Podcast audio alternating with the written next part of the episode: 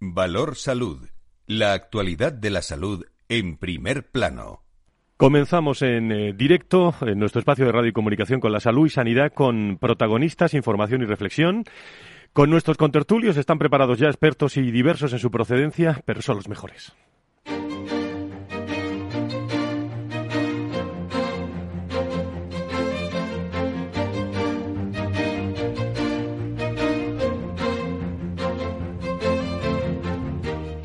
Valor Salud es un espacio de actualidad de la salud con todos sus protagonistas, personas y empresas. Con Francisco García Cabello.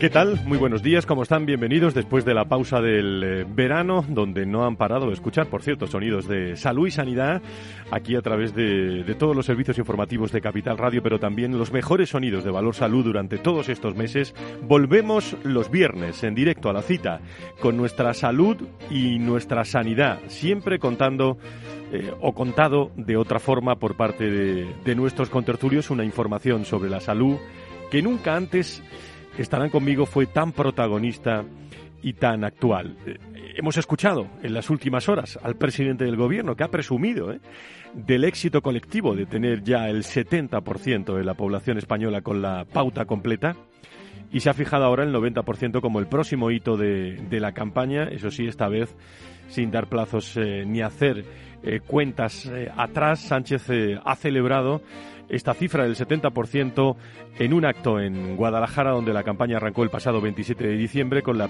primera española en recibir la vacuna Araceli Hidalgo, una anciana, una persona mayor de 96 años que este jueves ha estado entre los invitados también, por cierto, de Moncloa, junto a Carmen Carboné, la enfermera que tuvo el honor de poner ese primer eh, pinchazo. Carolina Arias es la ministra de Sanidad y hablaba también en referencia a lo que decía el, el presidente del Gobierno sobre ese 70%.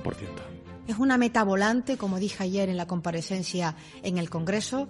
No llegamos a la meta final, pero evidentemente alcanzamos una meta volante muy importante, que da una amplísima cobertura vacunal y que además sitúa a España como referente mundial. Creo que es razones suficientes para sentir orgullo de país Estamos en una incidencia eh, del coronavirus en España que sigue en descenso a estas horas. Eh, las últimas horas, el jueves, se colocaba en los 210,62 casos por 100.000 habitantes, tras bajar 11 puntos en, un día y 66 en una semana. No obstante, eh, yo creo que ni mucho menos nadie se puede relajar. ¿eh? Sanidad ha confirmado un aumento en el número de nuevos contagios de 9.561 personas 2.743 que el día anterior y tampoco se puede apreciar todavía una bajada significativa en la mortalidad. En las últimas 24 horas se han registrado 168 fallecimientos. Eh, como he escuchado esta mañana alguien, parece que nos acostumbramos eh, a dar los fallecimientos, pero son uno a uno y se dan eh, bueno, desde el miércoles eh, a hoy ha habido 300 fallecimientos en, en, España, que se dice pronto. Una incidencia acumulada que, como digo, sigue decreciendo a buen ritmo entre los jóvenes que han protagonizado también la mayor parte de contagios durante la, la, quinta, la quinta ola. Por autonomías, las regiones con peores datos son Melilla, Ceuta, Extremadura y País Vasco. Por ocupación hospitalaria, desde los hospitales se siguen llegando o siguen llegando buenas noticias. La ocupación total de enfermos COVID baja hasta el 5,34% y en las unidades de cuidados intensivos el porcentaje cae hasta el 16,29%. Madrid, la capital de España, desde donde les hablamos a todos ustedes, es la primera comunidad en ocupación UCI por pacientes COVID con 30 con 18. Le sigue Cataluña, Navarra y Aragón. Y en Europa, es bueno conocer esta referencia, los países más afectados por el virus son Reino Unido, Irlanda, Suiza y, y, Francia. Los países con los datos más bajos son Polonia, República Checa, Ucrania y Rumanía. Como digo, un momento en el que, bueno, se habla mucho de esa variante Delta a la que la ministra también se ha referido esta semana en la interterritorial. La variante dominante, como ya también les he ido comentando, sigue siendo la variante Delta, que aproximadamente tiene un 88% de ocupación del nicho ecológico de los casos diagnosticados. Esta variante, que en principio es más transmisible que las dominantes en periodos anteriores. Cada vez más vacunas, cada vez más sensibilizados, pero con pospandemia, lo decimos siempre en todos los entornos. Eh, hemos pasado, no pasa lo mismo que hace 16, 17 meses, evidentemente, pero estamos pasando un momento eh, también eh, muy complicado. En, en, los hospitales empezamos ya a vivir momentos interesantes y aquí en eh, Valor Salud eh, estamos todos los viernes para reflexionar, ver todos los rincones del mundo de la salud y la sanidad, como digo, contado de otra forma. Por eso quiero agradecer a todas las personas que cada vez más nos siguen, más aquí en la radio, en las informaciones en las redes Gracias por estar con nosotros, a Lidis, a ASPE, a COFARES, a todas las asociaciones de especialistas, a los enfermos, a los pacientes, a todo el sector, a colegios de médicos cada vez más implicados con nosotros. Muchísimas gracias al sector. Abrimos esta temporada 7 aquí en Capital Radio de Valor Salud, un programa pensado exclusivamente para, para ustedes. Félix Franco está en la realización, con Laura Muñetón, eh, con Paula de las Heras en toda la producción. Agradecimiento también a todos los especialistas que nos asesoran durante todos eh, los días de la semana para darles la mejor información.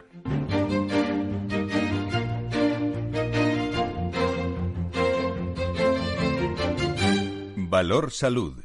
La actualidad de la salud en primer plano. 10 y 11, 9 y 11, Laura Muñetón, ¿cómo estás? Muy buenos días, bienvenida. Muy buenos días, Fran. Bueno, ¿qué tenemos hoy en Valor Salud para que lo sepan todos eh, nuestros oyentes de este menú de inicio de temporada?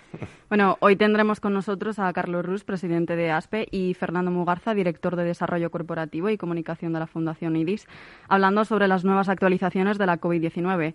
A continuación, nuestro siguiente invitado será Javier Pérez García, director de ciberseguridad de Fujitsu, y nos explicará los aumentos de los ciberataques en el sector de la salud y su visión. Tras la pausa, Marina García, Product Manager de Pic Solution, nos va a explicar el aumento de consultas en Internet relacionadas con la salud. Además, abriremos una tertulia sobre la escasez de talento con Alfonso de la Lamas, secretario general de ASPE, Jessica Baidez, DIRCOM y Gema Revilla, directora del Centro Formación Profesional Iberna Online. Finalmente, tenemos a los habituales Antonio Burgueño y Nacho Nieto. Gracias, eh, Laura. Estamos muy pendientes también de todas las eh, sugerencias que nos puedan eh, enviar o participar también con nosotros. Luego recordaremos en la pausa las referencias también para ponerse en contacto con este programa con Valor Salud. Abrimos la tertulia, la tertulia de Valor Salud.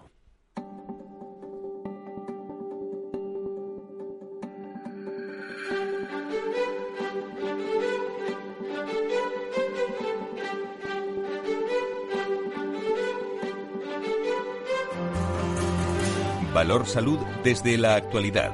La salud al alza. Hoy invitados a esta tertulia a las 10 y 13, Carlos Rus, el presidente de la patronal de la sanidad privada en España, con Fernando Mugarza, director de Desarrollo Corporativo y de Comunicación de la Fundación IDIS, a los que no saben cuánto me alegro de saludar esta mañana. Don Carlos, don Fernando, muy buenos días a los dos. Muy buenos días, Muy buenos días, Fran. Un placer saludaros. Bien, bienvenidos de nuevo. Eh, bueno, me imagino que descansando mucho este verano los dos, ¿no? Bueno, pues en mi caso la verdad es que me he movido bastante, ¿no? Porque entre entre el Camino de Santiago, luego pues mi periplo por el Pirineo breve este año, ¿no? Te hemos seguido, ¿eh? Pues, Te hemos seguido, Fernando, ¿eh? y luego esa, esa, escapada que hice pues un poco más lejos, ¿no? Que hice a Islandia, pues la verdad es que ha sido bastante intenso, pero muy interesante, muy interesante. Don Carlos, usted también ha, descansado bastante, ¿no? Buen verano, muy familiar. Bueno, ¿qué retos, con qué retos se encuentran, eh, Carlos, desde la patronal? Fernando, eh, ¿con qué retos encontráis en, al comienzo de, este curso eh, en el que siempre venimos hablando de la influencia de la sanidad pública, privada, de lo político, pero bueno, hace dos años no abrimos así esta temporada porque no había COVID. ¿Cuál es vuestro vuestro panorama en cuanto a los retos, Carlos? Pues mira, Fran, yo creo que tenemos que hablar como de dos apartados, el COVID y, el no COVID, ¿no? que yo creo que también es interesante, no, no lo centremos todo en el COVID. Yo creo que en el COVID tenemos por delante sin duda el reto de la vacunación infantil, eh, tenemos por delante también la tercera dosis, la necesidad de esa tercera dosis que tiene que decidirse en breve y, tenemos también por delante pues, las nuevas cepas que preocupan en la medida en que la vacunación que estamos recibiendo actualmente pues la cubran o no. ¿no? Y en el apartado no COVID, pues ahora mismo tenemos una ley de residuos, sabéis que fundamentalmente lo que busca es que aquellos que, productos que son reciclables, reciclables pues que se reciclen, ¿eh? y si no, pues incrementar una tasa. Pero en el caso de la sanidad, pues en muchos casos los productos eh, por el riesgo biológico no son reciclables. ¿eh? Y es una de las preocupaciones. También la escasez de profesionales, también la futura reforma fiscal que plantea el Gobierno para, para febrero y donde entendemos que la sanidad no debe de seguir grabada con un IVA del 21%. Fernando. Sí, así es. Bueno, lo primero, aparte de saludaros nuevamente, Carlos, un abrazo muy, muy fuerte eh, no voy a repetir lo mismo que, has dicho, porque efectivamente, pues eso, esas serían un poco las líneas maestras, ¿no? Tanto de la parte COVID como de la parte no COVID. Si, me permitís, eh, simplemente en la parte COVID, pues añadir esa previsión, ¿no? Esta mañana estaba escuchando, pues parece ser que Margarita Salas eh, estaba diciéndonos desde, desde el Consejo Superior de Investigaciones Científicas, ¿no, Margarita? el, el hecho de que podría haber una una sexta ola, ¿no? Entonces, esa sexta ola que podría estar coincidiendo precisamente pues con ese comienzo del otoño, ¿no? Entonces, eh, esa, es una preocupación también importante, puesto que puede determinar también de alguna forma pues la evolución de, de, la pandemia, ¿no? Que yo creo que eso es, yo creo que eso es, eso es importante, ¿no? Eh, eh, decía Margarita Sanz Margarita del Val, perdón, que se me, se me ha ido.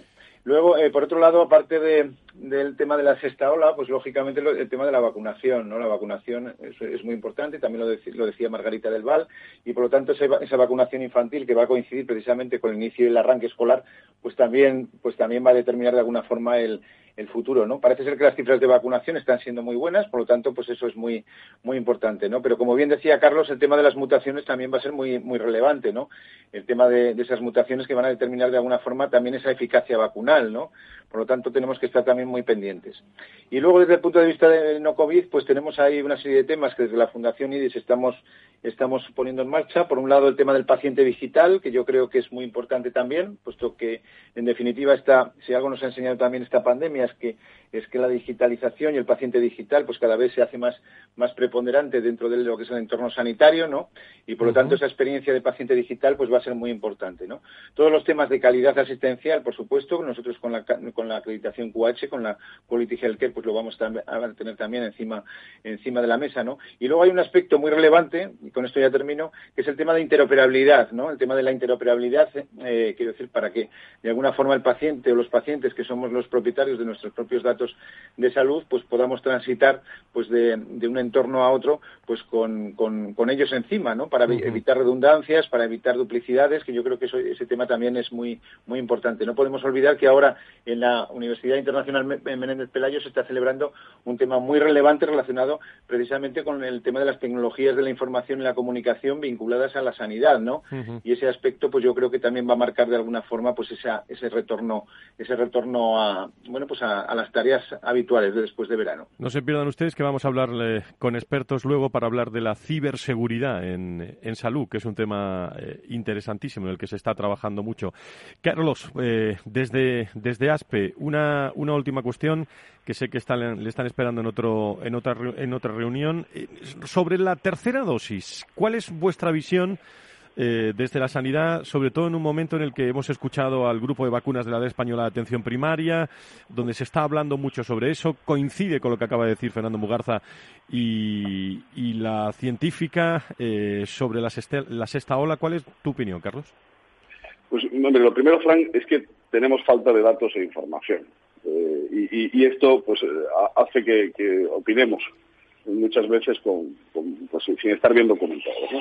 Está claro que cómo reaccionan cada una de las personas con cada vacuna es absolutamente distinto ¿eh? y el grado de inmunización que se consigue. Pero sí es cierto que si, esos estudios eh, se publicaran, pues eh, estaría claro también pues que hay vacunas que, claramente marcarían una pauta de esa necesidad de esa tercera dosis. Y estamos viendo también cómo se va dando la vuelta del ciclo, ¿no? en el sentido de que primero aceptaba a las personas mayores, han ido bajando los rangos de edad hasta donde hemos vivido este verano, y ahora volvemos a ver cómo vuelven a estar aceptadas las personas mayores. Y este, que es un dato cierto, es el que me lleva a pensar que esa tercera dosis es necesaria, al menos en segmentos de la población como personas mayores con un sistema inmune pues más deprimido. Muy bien, eh, don Carlos, eh, tendremos muchas ocasiones de, charlar. Bienvenido a esta nueva a esta nueva temporada y muchísimas gracias a toda la sanidad privada y tendremos mucha información en las próximas semanas y muchas novedades. Gracias, ¿eh? Muchísimas gracias a vosotros y un fuerte abrazo. Gracias. Fernando, eh, sobre la que vamos a tener eh, un invitado sobre ciberseguridad, que yo sé que, a ti te gustan mucho estas cosas. Tecnología, ciberseguridad, son aspectos que en la Fundación IRIS también estáis tratando con mucho detalle siempre. Sí, así es. La verdad es que es un tema, como bien decía antes, ¿no? Que la tecnología no es que ha llegado, llegó hace tiempo, ¿no? desde el punto de vista de las tecnologías de la información y la comunicación, me estoy refiriendo, ¿no? A la sanidad y que duda cabe que es una mano amiga, ¿no? Porque pues ayuda, pues entre otras cosas, a disminuir, por ejemplo, la presión asistencial, en que haya más, más eh, esa medicina más precisa, ¿no? Esa medicina más preventiva, más predictiva, más poblacional, ¿no? Como, como, se viene diciendo, pues se vaya, se vaya cumpliendo, ¿no? Eh, lo que pasa es que, claro, pues eh, lo mismo que las tecnologías las tenemos ahí, pues también están las amenazas, ¿no? O sea, tenemos por un lado las oportunidades que nos ofrece y por otro lado las amenazas, ¿no? Y para eso no hay nada, como bien dicen los expertos, que prevenir, ¿no? Aquí estamos como, como con el tema de, la COVID, ¿no? Hay que prevenir. Y para prevenir, pues lo más importante es eh, precisamente pues saber que, existe ese riesgo, hacer un diagnóstico previo de la situación de, que tienes en, la red que tienes creada, ¿no? En la, red informática, y por otro lado, pues ir de la mano de los grandes expertos que hay en ciberseguridad, que son los que te van a determinar, en definitiva, pues los riesgos que estás, que estás afrontando y cuáles son, digamos, los, los mecanismos para para afrontarlos, ¿no? Y que en definitiva al final pues no se produzca una situación que nadie desea, ¿no? Que es el tema de la pérdida de información o la, o la, o la encriptación de la información que muchas veces viene de la mano pues de, de, bueno todos lo sabemos, ¿no? De esos correos electrónicos que se reciben en nuestras en nuestros ordenadores y que muchas veces los abrimos sin pensar que a lo mejor ese anexo que lleva incorporado pues que pues pues detrás hay un virus o hay un un malware o hay alguna algo, algo, que nos puede hacer eh, bueno pues pues perder esa información que es tan importante no por lo tanto yo, yo creo que si es, es, relevante hablar de tecnologías de la información y la comunicación es muy relevante el hablar de, de ciberseguridad no en ese sentido pues ya sabes que tenemos en España pues una empresa que además es una empresa amiga no de este programa que es GMV que es una, una, empresa española que se dedica pues a, a, todo a todo lo que son las tecnologías de la información y la comunicación y son los grandes grandes expertos en el temas de, de ciberseguridad. Y precisamente en este momento están hablando de ello en la Universidad Internacional Menéndez Pelayo. Y hay otras muchas empresas que yo le quería hacer dos preguntas a, no te vayas si quieres, a Javier Pérez García, que es director de ciberseguridad de Fujitsu. Eh, señor Pérez García, muy buenos días, bienvenido. Hola, buenos días, ¿qué tal? Muchísimas gracias. Bueno, Fujitsu ha alertado ¿no? del exponencial aumento de las ciberataques en el sector sanitario y, y, habéis presentado su, vuestra visión sobre la ciberseguridad en el, en el hospital del futuro. ¿Cuál es esta foto que, ¿Qué realizan ustedes, eh, señor Pérez García? Eso es, claramente eh, estamos observando un aumento de los ciberataques en el sector sanitario, tanto en lo que refiere a la sanidad pública como en lo que refiere a la sanidad privada, ¿no? Y en los últimos meses, con todo lo que está pasando con el coronavirus, pues lo hemos visto especialmente agravado. Además, con todos los planes de transformación digital del sector sanitario, pues la superficie de exposición también está aumentando y ello hace especialmente necesario que, se incrementen las medidas de seguridad. Eh, le he escuchado eh, y le he leído que, estamos ante un problema con eh, de gran de gran magnitud. ¿Somos conscientes de, de todo lo que puede pasar hablando de datos y sobre todo de datos de pacientes? Mm, muchas veces eh, nos centramos mucho en lo que tiene que ver con la seguridad, digamos, en entornos de gestión, e incluso en otros sectores, como quizás en el sector energético, en el sector industrial, se habla mucho de la protección de los entornos industriales. Sin embargo, en nuestra opinión, eh, por ejemplo, lo que tiene que ver con la tecnología sanitaria, es uno de los ámbitos en los que se requiere mayor inversión, mayor número de proyectos que tengan como objetivo la, protección de estos entornos. Al final son entornos tecnológicos que no solo es que manejen información de carácter personal o información crítica para la entidad, sino que de alguna forma son tecnologías que también pueden tener impacto sobre la vida de los individuos. Fernando, yo creo que te da tiempo a preguntarle algo a nuestro invitado, si, si tienes, eh, si tienes a bien brevemente. Sí, bueno, yo creo que la principal preocupación que existe también en los entornos sanitarios, ¿no? relativo a este tema, es eh, no tanto el hecho de conocer los riesgos que existen, sino la forma o la mejor forma de prevenirlos. Y en este caso yo le preguntaría al experto que nos diese algún consejo, ¿no? En ese sentido, ¿no? ¿Cuáles serían los mecanismos que deberíamos de hacer a la hora de plantearnos, pues, una prevención de riesgos precisamente en temas de ciberseguridad, ¿no? En temas de tecnologías de la información y la comunicación. ¿Qué es lo que sería lo básico, ¿no? Lo elemental, lo fundamental en esa prevención? Genial, en el estudio que hemos elaborado resaltamos una serie de, aspectos, ¿no? El, el, primero, por supuesto, cumplir con la regulación existente. Somos un país maduro en cuanto a regulación, tanto lo que tiene que ver con datos personales en el GDPR como en la regulación aplicable a la Administración Pública con el Esquema Nacional de Seguridad. Eh, por supuesto, la concienciación de los usuarios, porque muchas veces es uno de los vectores de entrada de estos ciberataques. Luego, lo que tiene que ver con la protección de, identidades, tanto, digamos, de cuentas de usuario corporativos como cuentas privilegiadas, es decir, todas ellas cuentas que de alguna forma tienen privilegios especiales para realizar operaciones sobre los sistemas. Luego, una, una tendencia también que estamos viendo en otros sectores y que entendemos que debe extenderse a sanidad es todo lo que tiene que ver con el control de proveedores que muchas veces, pues como hemos visto en algunos de los ataques que ha ocurrido en España, eh, la, vulnerabilidad ha venido por proveedores de servicios que de alguna forma pues no tenían las medidas que, se requerían. ¿no? Eh, por supuesto, una gestión de vulnerabilidades, al final hay que tener una foto clara de cuáles son las vulnerabilidades que tengo y las que tengo que remediar. Y, por resaltar dos aspectos que, entendemos son un poco más avanzados, pero que también se requieren poner foco, lo que tiene que ver con la ciberprotección de la tecnología sanitaria y por otro lado los temas de desinformación no hemos visto eh, especialmente durante el coronavirus pues la importancia que tiene la, la información que aparece en redes sociales y, es uno de los ámbitos en los que vemos. Sin duda, sí, aquí lo hemos hablado muchas veces eso.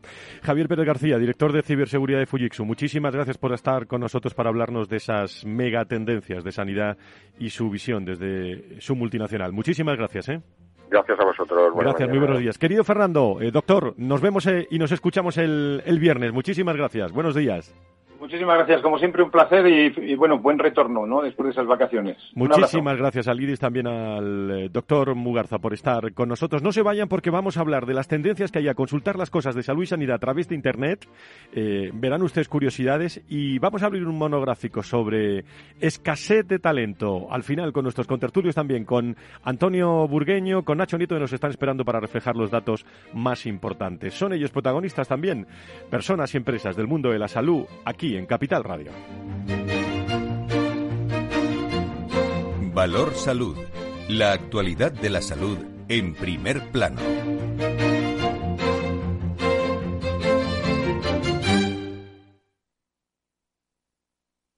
Hay ocasiones en las que más es menos. Y eso es bueno. Cuanta más gente está de vacaciones, menos tarda en aparcar. Cuanto más queda de verano, menos me duele que acabe el día. Y este verano con Renta 4 Banco, cuanto más invierto, menos comisiones pago. Y eso sí que es bueno. Entra e infórmate de las bases de la promoción en tu oficina Renta 4 más cercana o en r4.com. Renta 4 Banco, tu banco especialista en inversión. Frente a los impagos, vitamina D la fórmula de información empresarial exclusiva de Informa para minimizar los riesgos y facilitar la toma de decisiones. Descubre Data Powered by Informa, la solución perfecta para tu negocio. Consulta al especialista en Informa.es. Tu radio en Madrid 105.7, Capital Radio. Memorízalo en tu coche. Mesa y Descanso es el programa donde Mar Romero te acerca cada fin de semana los mejores productos, te invita a disfrutar de los buenos vinos de cada denominación de origen y a conocer restaurantes y lugares de ocio con un encanto especial. Mesa y Descanso, los domingos a las 13 horas, aquí en Capital Radio. Esto te estás perdiendo si no escuchas a Luis Vicente Muñoz en Capital, La Bolsa y la Vida. Clemente Fernández, expresidente de Amper y encabeza los minoristas de Abengoa. Al no haber posibilidad de crédito ciclo, pues yo creo que habrá que acudir ya a la SEPI, ¿no? Un rescate de, de SEPI. No te confundas. Capital, la bolsa y la vida con Luis Vicente Muñoz, el original.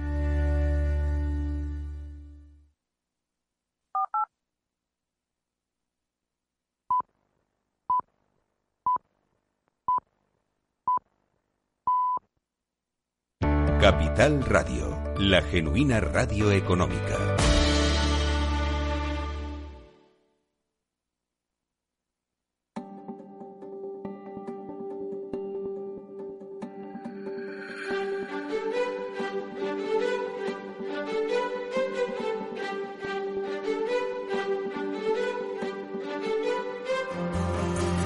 Valor Salud es un espacio de actualidad de la salud con todos sus protagonistas, personas y empresas. Con Francisco García Cabello. Y con agradecimiento especial a todas las personas que todos los viernes, entre las 10 y las 11 de la mañana, están pendientes de nosotros también a través de los podcasts de Capital Radio. Se van ustedes a Valor Salud, allí nos encuentran y pueden consultar los grandes temas de salud y sanidad eh, tocados por expertos, por protagonistas. Esa es la vocación de este programa. En un momento, decía yo, Internet en el que parece clave en eh, eh, que cada de 8 de cada 10 españoles estamos recurriendo a Internet para consultas relacionadas con el mundo de la salud. Desde el inicio de la pandemia, Internet se ha convertido en una fuente recurrente a la hora de vigilar de nuestra salud. Dos de cada diez internautas, como digo, utilizan alguna aplicación de salud para el móvil desde que empezó el COVID-19 y hay un barómetro, el barómetro de Peak Solution. Los españoles eh, hablan de que disponemos en nuestras casas de varios productos y dispositivos que nos ayudan a controlar nuestra salud, mascarillas, gel hidroalcohólico, termómetros, son los productos más comunes de encontrar en los hogares. Eh, y yo le preguntaría a Marina García, Product Manager de Peak Solution y especialista en el barómetro que está con nosotros en línea. Querida Marina, ¿cómo estás? Muy buenos días, bienvenida. Hola, muy buenos días, gracias. Eh, yo, te preguntaba si esto también ocurre ahora, después de que hemos aprendido mucho, después de unos meses de, COVID-19. Eh, sí, precisamente con más, con más sentido y con más razón, ¿no?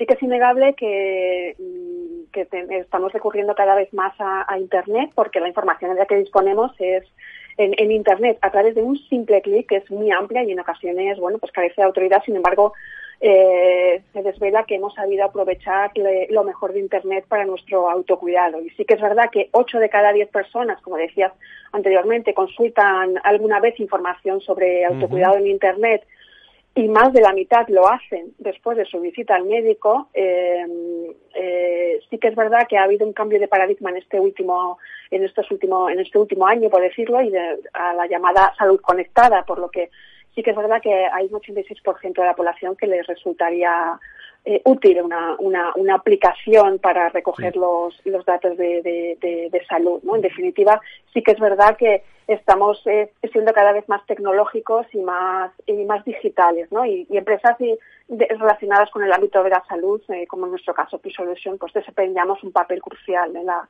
en la formación de población en materia de autocuidado. Eh, Marina, estas fuentes recurrentes, eh, Internet, eh, como fuente recurrente a la de vigilar esa salud, eh, ¿para bien o para mal en muchas ocasiones? ¿Cuál es tu opinión? bueno, mm, la verdad es que mm, sí que es verdad que mm, podríamos decir que ha habido un cambio, como decía anteriormente, eh, ha habido un cambio en, en, este último en este último año. Si anteriormente nos, nos ha servido para para eh, eh, mejorar.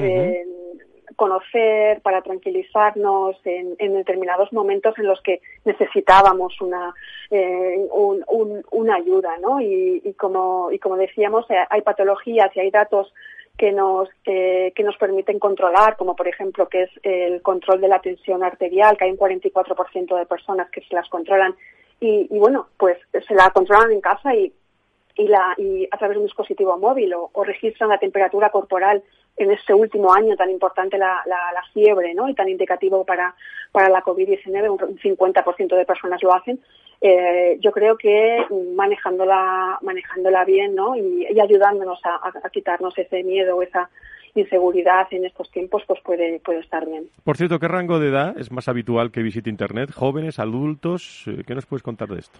Sí, pues según los últimos datos, la verdad los, son los jóvenes los más propensos, pero los jóvenes de 25 a 34 años, que son, hay un 61% que consultan el diagnóstico del profesional en Internet seguidos del rango de edad de 45 a 55, que hay una, la mitad de la, del 50% lo consulta.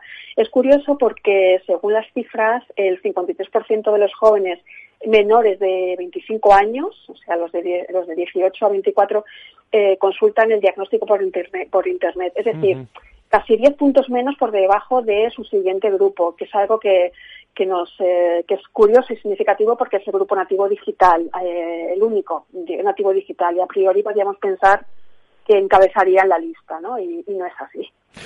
Muy bien, pues parece que, que, los españoles cada vez más, y a raíz de estos últimos 17 meses, de, diría yo, estamos mucho más familiarizados, ¿no? Parece que tenemos un, permítame la expresión, ¿eh? un, un, asesor sanitario al lado, ¿eh? siempre independientemente de, cuando hay que un hospital, hay que ir a un hospital, lógicamente, y a un, y a un médico, pero cada vez consultamos más y estos son los, los datos. Ocho de cada diez españoles recurren a Internet para consultas relacionadas con su, con su salud. Agradezco la presencia de Marina García, Product Manager de PIC Solution y especialista en, el, en, en este balómetro. Marina, muchas gracias por estar con nosotros. Muchas gracias a vosotros. Buenos días. Gracias. La salud al alza. Valor salud. Y vamos a abrir eh, para hablar con eh, nuestros invitados también sobre un asunto que nos ocupa y nos preocupa eh, desde hace mucho tiempo y desde la visión también de recursos humanos en, en Valor Salud, que es la escasez de talento. una escasez de talento, hay muchos datos, hay desajustes de talento que alcanzan el nivel más alto en los últimos 15 años. cada vez resulta más difícil encontrar perfiles con los conocimientos técnicos y las competencias sociales necesarias. A nivel mundial, el 69% de las empresas indican desajustes de talento y en el sector salud está ocurriendo eh, al alza eh, cada vez más. Es difícil encontrar eh, especialistas, enfermería, cada vez hay más fuga de talento en nuestro, en nuestro país y queremos conocer cómo es esta circunstancia y sobre todo tendencia y cómo la formación también puede ayudar. Están ahí los las pruebas MIR también, que, se han aumentado este año. En fin, tenemos muchos, muchos datos para hablar. Con Alfonso de la Lama, que es secretario general de la Patronal de la Sanidad Privada en España, nos acompaña en directo. Querido Alfonso, ¿cómo estás? ¿Qué tal el verano? Buenos días, Fran. Pues corto y, nada, y hemos vuelto al trabajo con muchas ganas de, poder seguir ayudando. Muchísimas gracias por estar con nosotros. Jessica Baidez, eh, como responsable de comunicación y prensa de, de ASPE, querida Jessica, ¿cómo estás? Muy buenos días. Muy buenos días, Fran, y muy buenos días a todos que, los que nos escuchan. Pues aquí estamos iniciando el curso, ¿no?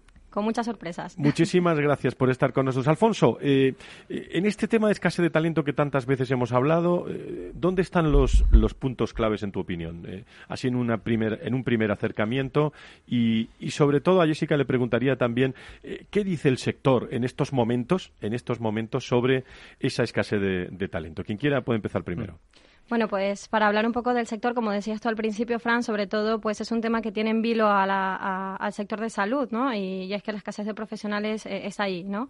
Y para daros datos, por ejemplo, y es que la situación de los hospitales privados ahora es que la necesidad es que nueve de cada diez tienen necesidades media alta de contratación en enfermeros y en el caso de médicos, pues la ratio ya va de seis de cada diez.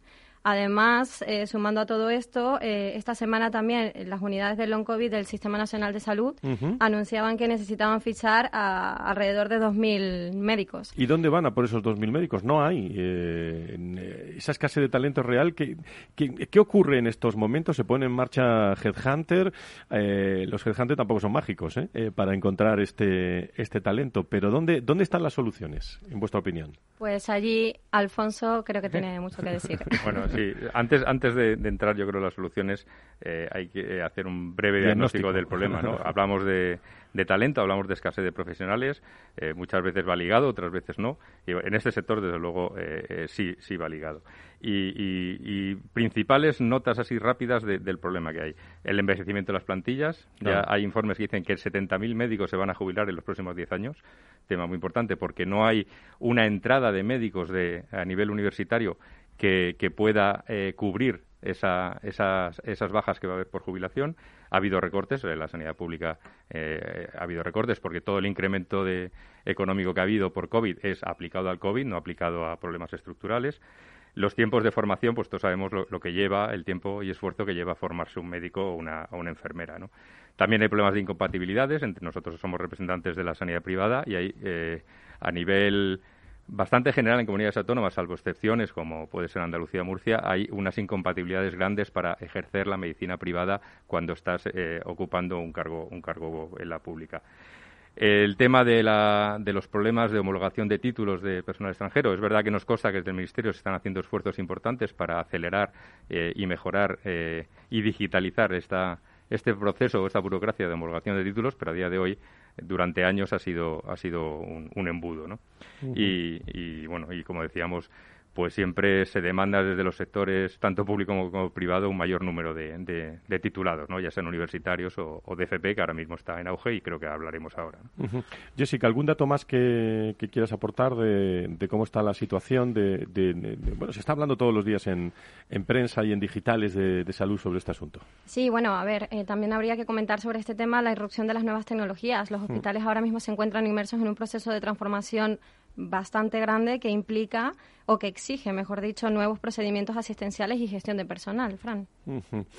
el, el, que se están marchando médicos, eso es una realidad, ¿no, Alfonso? Eh, es decir, que se están, eh, se están, o están fichando médicos ah, fuera hay de España. Una, hay una fuerte oferta de nuestros eh, países cercanos europeos, de Reino Unido, de Francia, de Alemania, con unas ofertas, unas condiciones económicas y laborales muy buenas, mejores que, que, las españolas, y eso hace que, que personas que quieren desarrollar su carrera en España, pero que no ven las condiciones idóneas, pues se vayan. Desde luego, los esfuerzos de la sanidad privada, y, lo comentamos, depende en qué territorios o en qué perfiles, han hecho que se mejoren mucho las, las, propuestas y las condiciones para poder retener ese talento que nos sobra en España. Pero es verdad que las condiciones y la situación, pues hace que muchos de ellos decidan, decidan salir.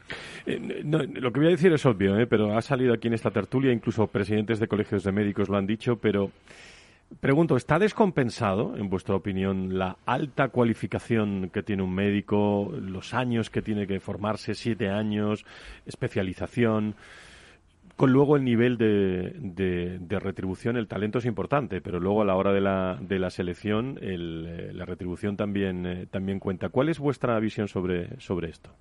Eh, pues yo puedo hablar de la sanidad privada y desde luego la sanidad privada se adapta, es un, es un mercado laboral, es un mercado eh, económico y por lo tanto se adapta a, las necesidades, por, lo tanto ahí siempre hay cabida, pero es verdad que, eh, bueno, y ahí no soy un experto, pero los tiempos de formación de, un profesional sanitario eh, cualificado pues son, son, son muy amplios, ¿no? Y, además incluso tienen luego el aliciente de la parte de investigadora, ¿no? Que, existe. Lo que pasa que, que es verdad que la, la competencia a nivel de, de, países europeos pues es muy es muy grande. Sí, bueno, yo también tengo que apuntar un poquito, ya es una opinión eh, un poco general, pero también hablamos aquí, y Alfonso lo ha comentado ahora, el tema de la homologación de títulos también es importante. Tenemos que retener talento, pero también hay médicos que no pueden ejercer aquí eh, por, por esa retención que hay que a lo mejor pues también podría ser una, una y una posible solución. Y enfermeras también. La, formación, lo que se viene a llamar eh, el reskilling en términos modernos, es un papel importantísimo en el, en el, en el sector. me quiero acercar esta mañana también a expertos que están en conexión con nosotros, con Valor, eh, con Valor Salud. Y quiero saludar, eh, me voy al centro de, de Ilerna Online, uno de los grandes eh, centros de formación online en nuestro país. Allí está la directora del centro FP Ilerna Online, que es Gema Revilla. Creo que la puedo saludar. Gema, ¿cómo estás? Muy buenos días, bienvenida. Hola, buenos días. Encantada de estar con vosotros. Muchísimas. Bueno, ¿cuál es tu visión sobre todo este aspecto en un momento en el que estáis de desarrollo y que la formación online pues también afecta mucho al, sector salud y, a la sanidad. Sí, pues mira, nosotros además de formación online también tenemos formación presencial híbrido y una de nuestras especialidades es el sector sanitario.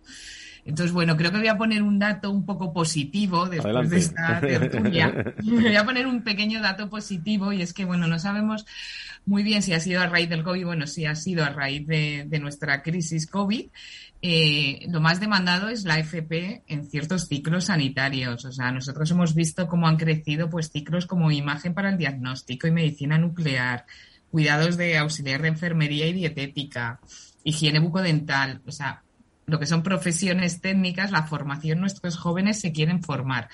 Otra cosa es que luego pues podamos o no retener el talento, pero en principio se quieren formar y cada vez está creciendo, creciendo más. También, bueno, al final el sector sanitario es un sector que está en constante formación siempre, porque no es algún ciclo de FP, una carrera universitaria y, y ya está. Siempre hay que estar en continua formación y también, bueno, yo creo que parte de esa formación tienen que ayudar las empresas, eh, las asociaciones y colaborar para que al final el talento pueda estar aquí. Porque si no, lo que es verdad es que, y esa es la realidad, eh, Gema, es que el, el mejor talento que está ahí, que muchas veces está oculto ¿eh? eh en, hospitales, en, enfermería, en eh, dentistas, todo tipo de, de, personas profesionales del sector, pero hay que cuidarlo, ¿no? Y una de las formas mejor de cuidarlas quizás es con la formación, precisamente, ¿no? Efectivamente. Yo, vamos, soy fiel defensora de que hay que formar, seguir formando al personal y eso nos va a ayudar a retener el talento, a mejorar, aparte de, bueno, de, de más acciones que habrá que hacer, pero la formación es imprescindible y más en un sector como el sanitario. Alfonso. Sí, eh, bueno, eh, saludar a, a Gema, muy buenas. Oye, y además quería, quería compartir y, compartir contigo y, darte la razón, ¿no? Porque la verdad que eh, siempre el debate está muy centrado cuando hablamos de escasez de profesionales en, médicos y enfermeras, que sabemos que se requiere una titulación universitaria. Pero hay muchos otros profesionales en el sector sanitario que también son técnicos especialistas, pueden ser eh, auxiliares, pueden ser técnicos concretos, puede ser en en tareas de gestión, ¿no? Y, donde se requiere una titulación de FP, que me consta que sois, sois, un referente también. Entonces, bueno, yo creo que lo has adelantado, pero ahí la pregunta es un poco eso, ¿qué, perfiles son los más demandados en cuanto a técnicos o especialistas eh, que requieran un grado de, formación profesional? Porque además, teniendo en cuenta, siempre también hablamos de hospitales y grandes hospitales, pero el sector sanitario abarca eh, una innumerable tipo de centros eh, específicos, especiales, más pequeños, que también requieren de este tipo de, perfiles. ¿no? Entonces, ¿cuál es tu opinión ahí de qué es lo que se está demandando y, y, si, y si liga la demanda con la oferta ahora mismo? Pues mira, eh, si nos vamos al sector sanitario, porque es verdad que en los ciclos superior eh, uno mucho de los que triunfa es administración y finanzas, de hecho es de los que más empleabilidad tiene, pero dentro del área sanitaria, mira, este año te voy a dar un, dato súper reciente desde aquí, desde nuestro centro de Ilerna Madrid, ha sido laboratorio y biomédica, o sea, el éxito. Eh, sí es cierto que otros años las estadísticas de lo que nos hablan, por supuesto, es de auxiliar de enfermería, que es eh, un top, un ciclo superior que tiene mucha empleabilidad. Eh, siempre todos los años es un ciclo que se llena y nuestros alumnos acaban encontrando trabajo e inclusive se quedan muchas veces en las prácticas donde van. Dietética es otro de los que también están ahí un poquito más a la par, pero bueno, en principio si te tuviera que decir el que más éxito y empleabilidad tiene ahora mismo, sería imagen para diagnóstico y medicina nuclear y auxiliar de, enfermería. Pues esta es la última hora que le damos sobre perfiles eh, que nos lo aportan desde, desde Ilerna Online. El próximo 27 de octubre cita eh, ASPE, Foro de Recursos Humanos, más empresas que estarán allí para, para hablar sobre, Jessica, sobre escasez de talento. Vamos a organizar un programa muy, iba a decir muy chulo, pero sí, es muy chulo, muy interesante para todo el sector del mundo de los recursos humanos y la salud, ¿no? Así es, Fran. Efectivamente, el, próximo 27 de octubre eh, tenemos pensado celebrar este congreso que, que, bueno, que se titula La persona como eje del futuro, experiencias y tendencias en recursos humanos en el sector de salud y que de verdad desde aquí, bueno, ya lo has adelantado, era una sorpresa. Eh, le quiero decir a todos los oyentes. Que vengo con muchas sorpresas, vengo del verano con muchas sorpresas y no me puedo resistir. Pero bueno, todos los que nos están escuchando tienen que estar atentos próximamente porque ese programa va, va, a ver la luz y, y va a ser muy interesante. Daremos detalles de ese programa en España. Atención los directores de recursos humanos del sector salud, de la salud, de la sanidad. Esa es la cita el 27 de octubre y a partir del viernes que viene todo tipo de, de detalles. Me están diciendo que tengo ya a Nacho con una gana de saludarlo, a Nacho Nieto y a Antonio, Antonio Burgueño que se incorporan a esta tertulia. Valor Salud es un espacio de actualidad de la salud con todos sus protagonistas, personas y empresas. Con Francisco García Cabello. Estamos con Alfonso de la Lama, con Jessica Baide desde Haspe, desde la patronal, con Gema Revilla, directora del Centro FPI Lernan Online, y saludo al ex consejero de salud de La Rioja y experto en políticas sanitarias, eh, José Ignacio Nieto. Querido Nacho, ¿cómo estás? Muy buenos días, bienvenido. Buenos días, Fran. Buenos días a, todos. Eh, también a Antonio. Se te oye y pues se te ve muy bien. Yo te veo, ¿eh? O sea, que se te oye y se te ve muy bien. Está bien, ¿eh? bueno, bueno, bueno. Pues, pues la verdad es que sí, que, que han servido muy bien esta, esta burbuja de, del verano. Hemos aprendido también algunas cosas de lo que sucede por ahí y, y aquí estamos otra vez eh, llenos de ganas de, bueno, pues por lo menos de otro año más hasta que vuelvan otras vacaciones de verano, que hay mucho que hacer. Hay mucho que hacer. Antonio Burgueño, director del proyecto Venturi y querido amigo, querido contertulio, ¿cómo estás, Antonio? Buenos días a todos. Eh, feliz entrada de, de, temporada. Muchas, muchas gracias. ¿eh? Y, a todos oyentes. No sé, por continuar un poco la tertulia, no sé qué opináis sobre esto que vamos, estamos hablando de escasez de talento aquí, eh, Nacho, que de eso hemos hablado muchas veces. Sí, la verdad es que que eh, hablando, del, hablando del, sistema sanitario, hablando de la sanidad, hablar de los recursos humanos, hablar del personal, hablar de los profesionales, eh, es muy, muy importante eh, junto a todas las personas, a los pacientes, a las personas a que se entiende. Pero no hay duda que desde la perspectiva de los profesionales es algo, es algo esencial. todo lo demás que tenemos y que, y que disponemos en este momento, tecnología, medios, eh, infraestructuras pues no funcionan solos, por mucho que nos empeñemos y por mucho que, esté avanzando, que es una barbaridad, ¿no? Todos los, los, los, nuevos inventos que se van encontrando en todos los medios. Las personas, los profesionales, siguen siendo esenciales. Son profesionales que, con esos nuevos medios que tienen en la mano pueden ser todavía mucho mejores si cabe, siempre cabe. Y, evidentemente como en tantas cosas eh, hay un problema eh, en tantas cosas me refiero a otros sectores, a otros lugares, pues muchas veces hay un problema de escasez, de, de personas válidas para, para llevarlo adelante y son muchas las circunstancias que, que ahí están y que deberíamos eh, tener y poner mucho más cuidado en ellas, pero desde luego no podemos perderlos de nuestro punto de vista. Antonio, tu visión. Pues qué talento hay, hay mucho. Lo que escasea son las, las estrategias y las capacidades para imaginar cómo retenerlo y hacerlo llegar a nuestro sector y que no se marchen como bien se está comentando. Eh, el sistema es difícil, el sistema es público, es un sistema complejo, es un sistema basado en administración y, requeriría de estrategias empresariales de retención, de, retribución, de motivación, que difícilmente se pueden aplicar por mucho que un buen directivo lo intente, puede, puede hacer cosas, pero nunca, nunca aplica lo que hay que hacer. Y el sector privado, que sí puede y sabe, eh, está muy condicionado por esta primera parte. Por lo tanto, como bien explicaba Alfonso con detalle, por lo tanto, creo que es un problema, es un problema estructural y, que tiene posible mejoras a corto plazo, pero difícil solución eh, si no se toca la clave, que no creo que se va a tocar. Por cierto, que hablando de salud y sanidad, no sé qué opináis, pero he visto a un presidente del gobierno, Sánchez, en las últimas horas eh, bueno, de, de éxito, con éxito colectivo, ¿eh? hablando del 70%, del 70%, lo he visto muy presumido en esa línea. ¿eh? Fran, es muy curioso porque tú no nos has estado eh, siguiendo, pero Antonio y yo que hemos estado ahora eh, chateando mientras, mientras empezaba y escuchando eso no, lo, eso no lo he leído, no puedo estar en todo.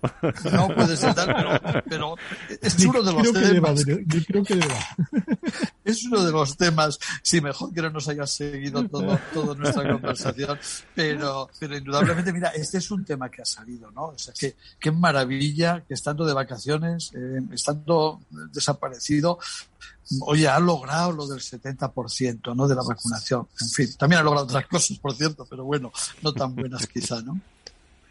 Sí, yo, yo, creo que implícitamente ha hecho un reconocimiento a todas las comunidades autónomas el esfuerzo que están haciendo y a todos los profesionales. ¿no? La buena gestión de todas las comunidades autónomas. Está implícito en su mensaje. Sí, pero muy indirectamente. Lo podía haber empezado por ahí y luego decir lo otro. Lo hace fino, al revés, ¿eh? ¿no? tenemos un sistema nacional muy fuerte. sí, muy fino. Sabéis que estamos hablando de escasez de talento y, está con nosotros también Gemma Revilla, directora del Centro FP y Lerna Online, que con esta reflexión pues eh, vamos a poner un, un, horizonte. Gema, hemos hablado de la formación en el, en el sector, pero ¿qué reto eh, tenéis eh, desde Ilerna Online eh, para el futuro en todo este asunto? Y con eso prácticamente nos despedimos hasta, otro día.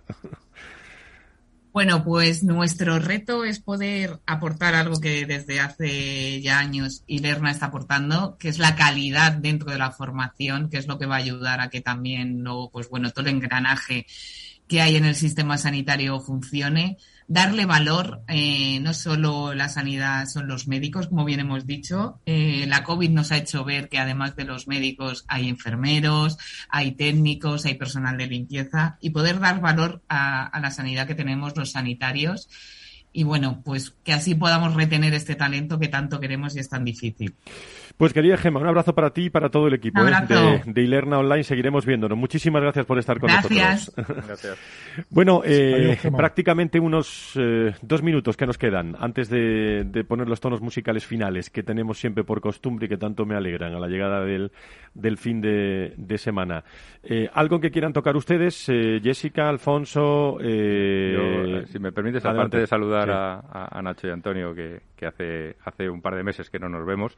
Eh, bueno, pues oye, lanzar un mensaje positivo ya en línea al gobierno que tenemos, que está con mensajes muy positivos, pues nosotros también, ¿no? De al menos tener tener esa confianza en, el, en, los profesionales, en el sector, en nuestros hospitales y que, y que vamos a, a, seguir adelante y vamos a avanzar y a superar esto.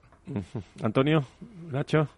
Eh, pues yo creo que, que, Alfonso tiene razón, se ha, utilizado mucho la imaginación, insisto, es una, es una habilidad, es una, eh, y, hay que seguir teniendo para buscar ingeniárselas para hacer adelante. Se está haciendo, y estoy con Alfonso, se seguirá haciendo.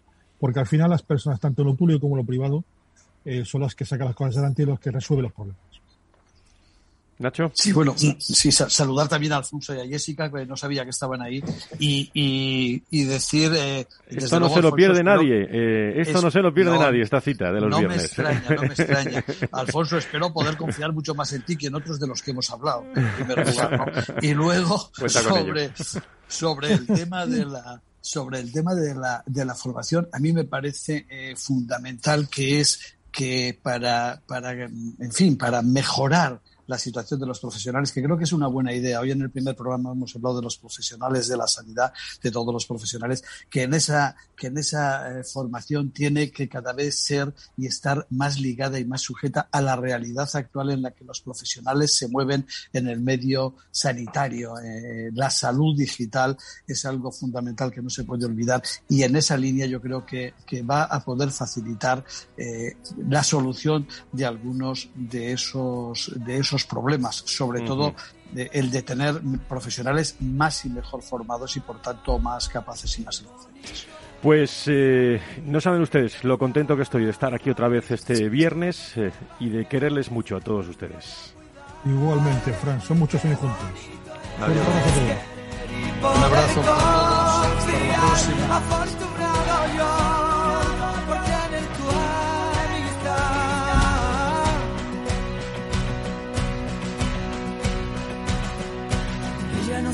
Qué hacer cuando la derrotaron. Bueno, querido Alfonso de la Lama, secretario general de, de ASPE, seguimos escuchándonos, seguimos viéndonos. Gracias por estar con nosotros los viernes. Gracias.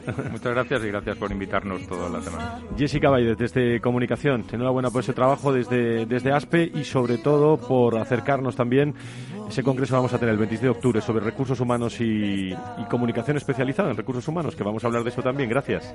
Muchísimas gracias, Fran. Nacho Antonio, nos escuchamos el viernes. Buen fin de semana. Cuídense mucho, ¿eh? Igualmente para todos. Igualmente, mucha salud.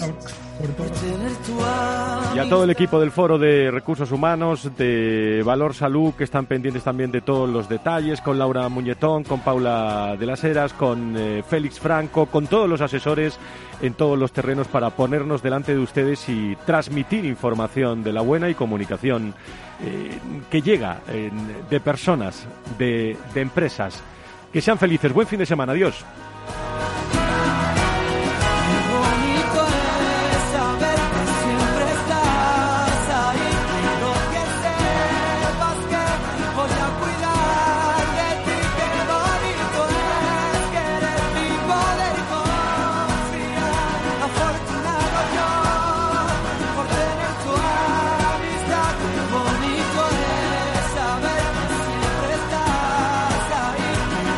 Valor Salud.